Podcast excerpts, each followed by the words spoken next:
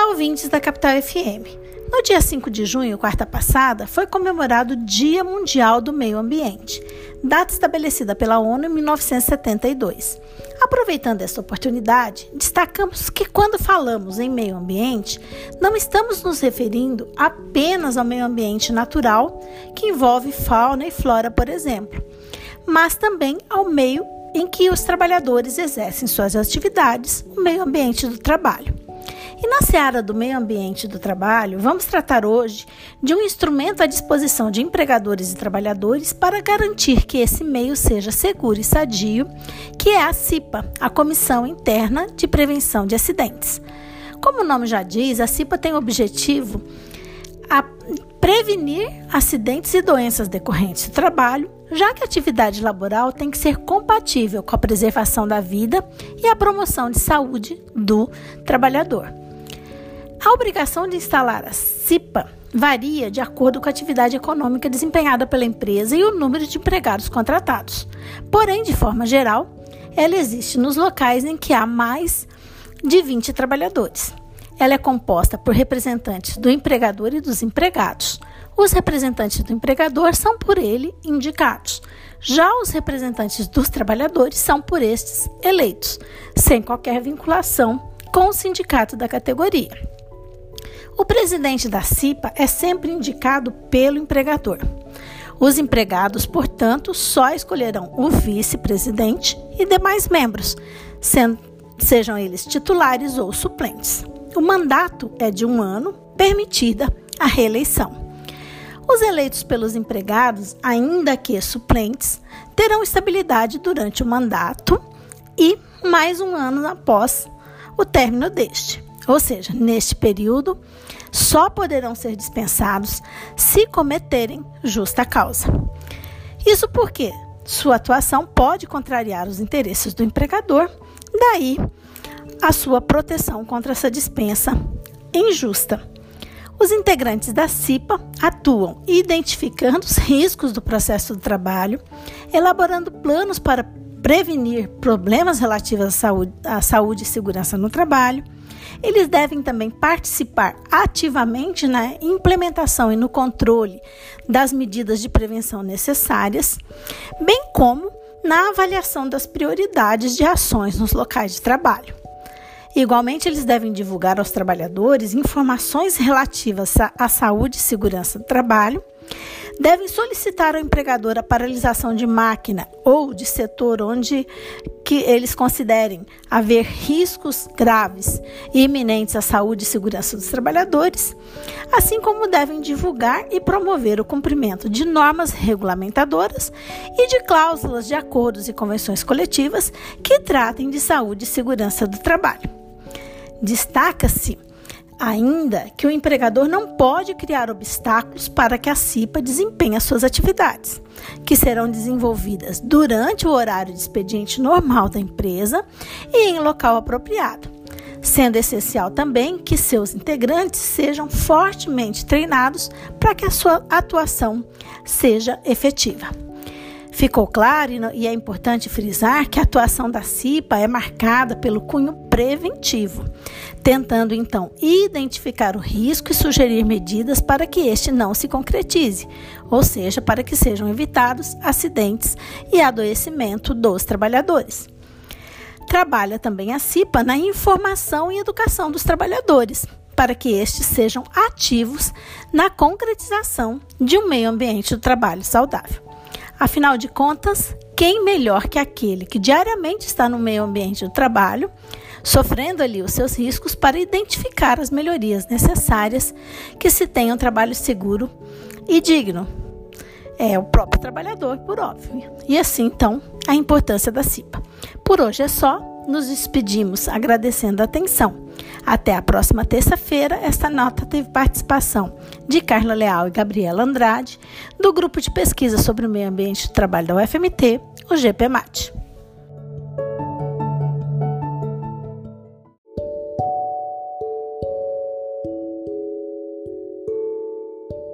Olá, ouvintes da Capital FM. Hoje falaremos da depressão como doença ocupacional.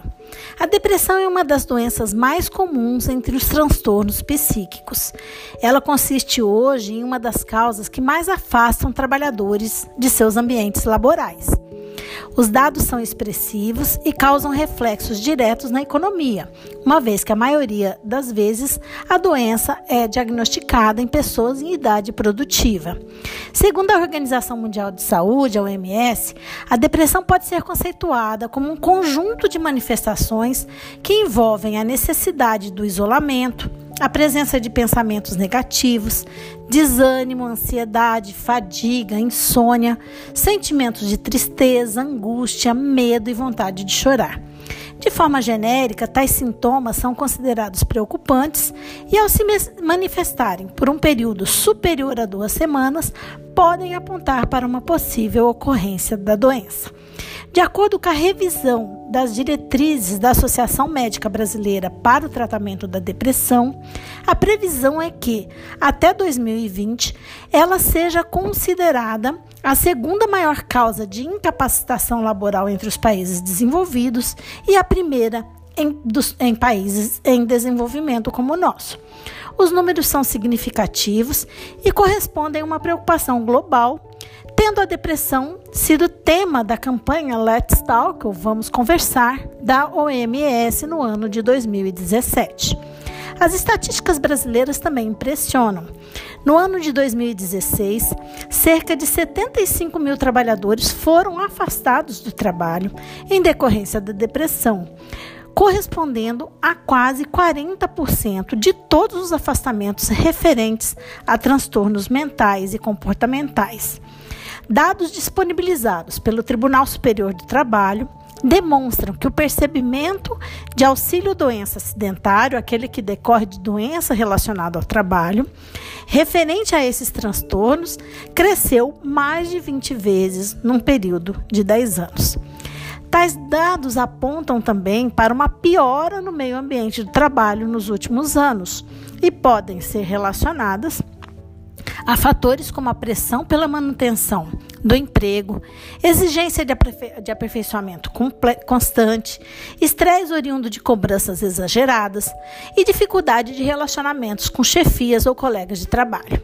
Durante as crises econômicas como a que estamos passando atualmente, a própria taxa de desemprego pode contribuir para as condições de desenvolvimento da doença.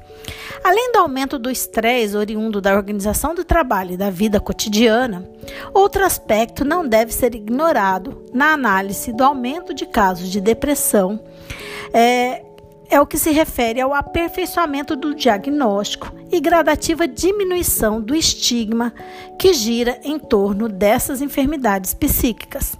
Essas doenças trazem consigo preconceitos, oriundos até mesmo da pessoa adoecida, que demora a aceitar a situação, e da sociedade, que por sua vez é, menospreza tais sintomas por não serem tão visíveis como os, da doença, os das doenças físicas. O direito à saúde está tutelado nos ordenamentos jurídicos, tanto nacional quanto internacional, e encontra-se no rol de direitos fundamentais previsto na Constituição. Além de constituir-se um direito de todos, possui proteção peculiar quando nós tratamos dos trabalhadores. Isso porque se exige o seu respeito, não só por parte do Estado, mas também por parte do empregador. O reconhecimento da depressão como uma doença ocupacional é de extrema importância para a vida do trabalhador.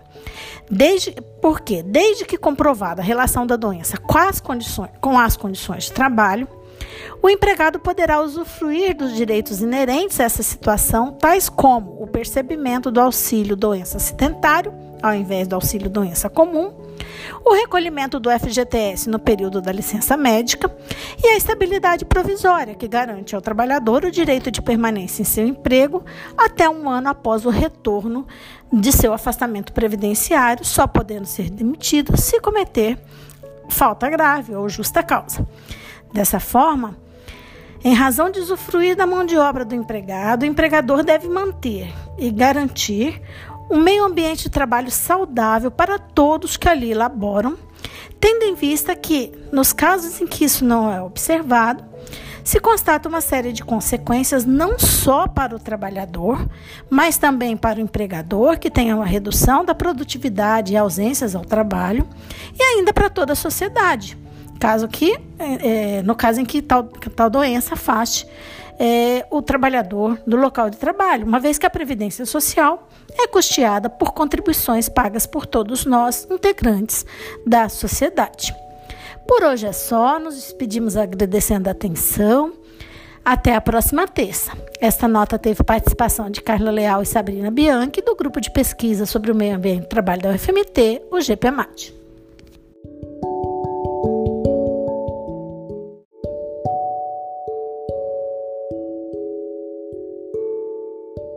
Olá, ouvintes da Capital FM. Hoje falaremos da depressão como doença ocupacional. A depressão é uma das doenças mais comuns entre os transtornos psíquicos. Ela consiste hoje em uma das causas que mais afastam trabalhadores de seus ambientes laborais. Os dados são expressivos e causam reflexos diretos na economia, uma vez que a maioria das vezes a doença é diagnosticada em pessoas em idade produtiva. Segundo a Organização Mundial de Saúde, a OMS, a depressão pode ser conceituada como um conjunto de manifestações que envolvem a necessidade do isolamento, a presença de pensamentos negativos, desânimo, ansiedade, fadiga, insônia, sentimentos de tristeza, angústia, medo e vontade de chorar. De forma genérica, tais sintomas são considerados preocupantes e, ao se manifestarem por um período superior a duas semanas, podem apontar para uma possível ocorrência da doença. De acordo com a revisão das diretrizes da Associação Médica Brasileira para o Tratamento da Depressão, a previsão é que, até 2020, ela seja considerada a segunda maior causa de incapacitação laboral entre os países desenvolvidos e a primeira em, dos, em países em desenvolvimento como o nosso. Os números são significativos e correspondem a uma preocupação global tendo a depressão sido tema da campanha Let's Talk, ou Vamos Conversar, da OMS no ano de 2017. As estatísticas brasileiras também impressionam. No ano de 2016, cerca de 75 mil trabalhadores foram afastados do trabalho em decorrência da depressão, correspondendo a quase 40% de todos os afastamentos referentes a transtornos mentais e comportamentais. Dados disponibilizados pelo Tribunal Superior do Trabalho demonstram que o percebimento de auxílio doença acidentário, aquele que decorre de doença relacionada ao trabalho, referente a esses transtornos, cresceu mais de 20 vezes num período de 10 anos. Tais dados apontam também para uma piora no meio ambiente do trabalho nos últimos anos e podem ser relacionadas a fatores como a pressão pela manutenção do emprego, exigência de, aperfei de aperfeiçoamento constante, estresse oriundo de cobranças exageradas e dificuldade de relacionamentos com chefias ou colegas de trabalho. Durante as crises econômicas como a que estamos passando atualmente, a própria taxa de desemprego pode contribuir para as condições de desenvolvimento da doença. Além do aumento do estresse oriundo da organização do trabalho e da vida cotidiana, outro aspecto não deve ser ignorado na análise do aumento de casos de depressão é, é o que se refere ao aperfeiçoamento do diagnóstico e gradativa diminuição do estigma que gira em torno dessas enfermidades psíquicas. Essas doenças trazem consigo preconceitos, oriundos até mesmo da pessoa adoecida, que demora a aceitar a situação, e da sociedade, que por sua vez é, menospreza tais sintomas por não serem tão visíveis como os, da doença, os das doenças físicas.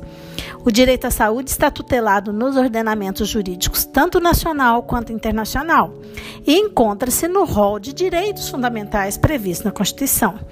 Além de constituir-se um direito de todos, possui proteção peculiar quando nós tratamos dos trabalhadores. Isso porque se exige o seu respeito, não só por parte do Estado, mas também por parte do empregador. O reconhecimento da depressão como uma doença ocupacional é de extrema importância para a vida do trabalhador.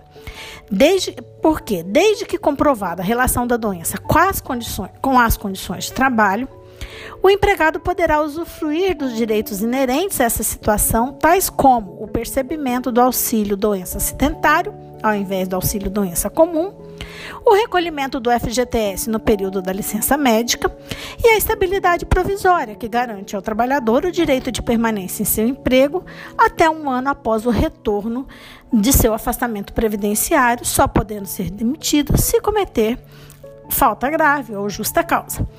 Dessa forma, em razão de usufruir da mão de obra do empregado, o empregador deve manter e garantir um meio ambiente de trabalho saudável para todos que ali laboram, tendo em vista que, nos casos em que isso não é observado, se constata uma série de consequências não só para o trabalhador, mas também para o empregador, que tem uma redução da produtividade e ausências ao trabalho, e ainda para toda a sociedade, caso que, é, é no caso em que tal, tal doença afaste é, o trabalhador do local de trabalho, uma vez que a Previdência Social é custeada por contribuições pagas por todos nós, integrantes da sociedade.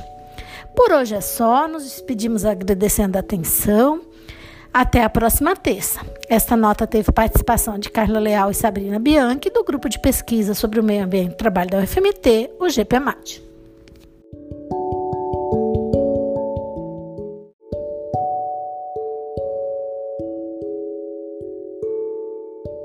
Olá, ouvintes da Capital FM.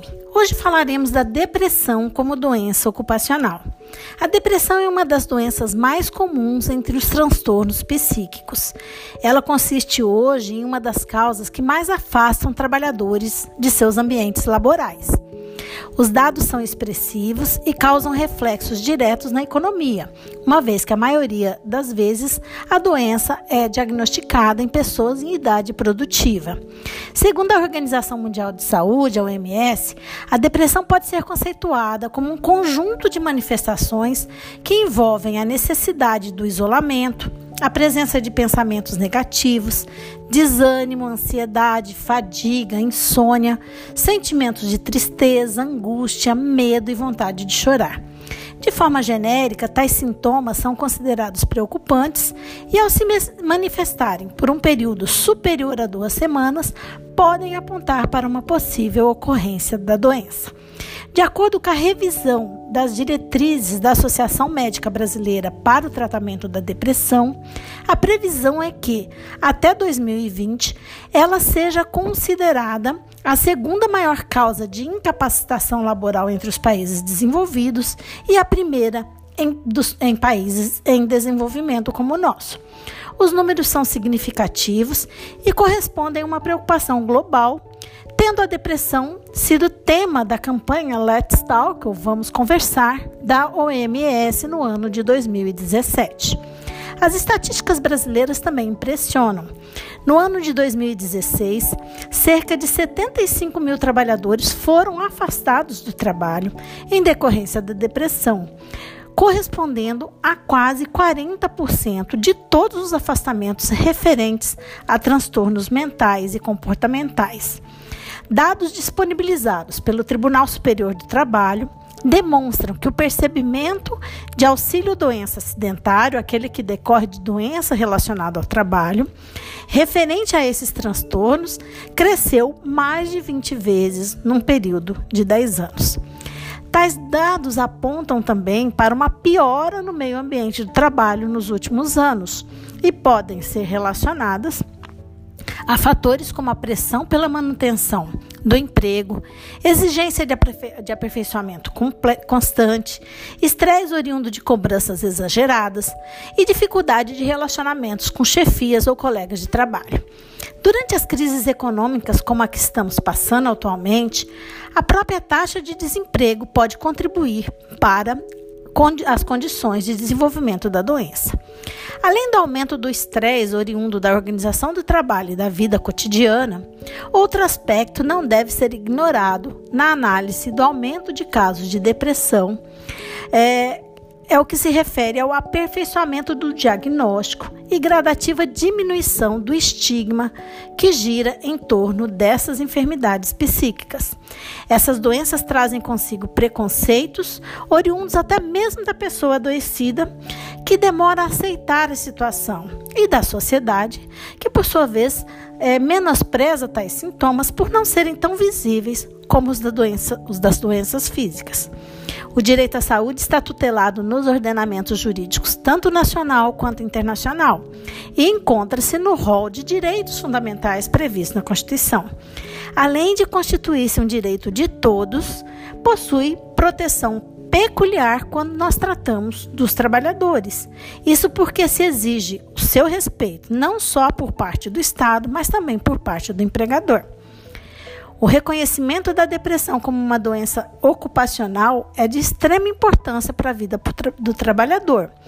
Desde, porque, desde que comprovada a relação da doença com as condições, com as condições de trabalho, o empregado poderá usufruir dos direitos inerentes a essa situação, tais como o percebimento do auxílio doença acidentário, ao invés do auxílio doença comum, o recolhimento do FGTS no período da licença médica e a estabilidade provisória, que garante ao trabalhador o direito de permanência em seu emprego até um ano após o retorno de seu afastamento previdenciário, só podendo ser demitido se cometer falta grave ou justa causa.